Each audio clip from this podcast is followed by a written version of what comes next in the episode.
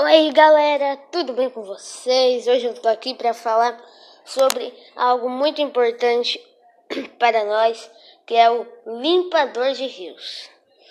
É, meu nome é Matheus, eu vou apresentar ele hoje aqui para vocês.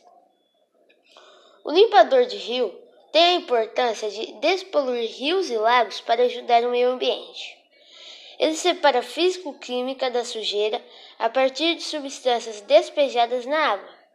Essas substâncias têm efeitos coagulantes, fazendo com que as partículas sólidas flutuem. Funciona por meio de um equipamento que injeta oxigênio no fundo do rio para que os fragmentos não afundem.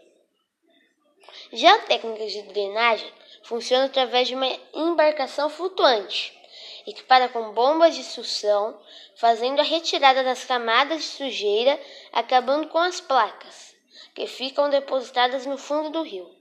O material é recolhido e transportado por tubulações para um aterro localizado perto da margem. Após a limpeza e despoluição dos rios e lagos, é necessária a existência de ações é, preventivas para que a limpeza seja mantida.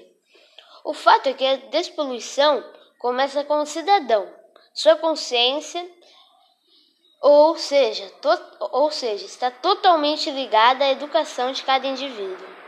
Não estamos falando aqui sobre a educação ambiental, apenas sobre a educação do cidadão como um todo, uma pessoa que tem consciência sobre seus atos.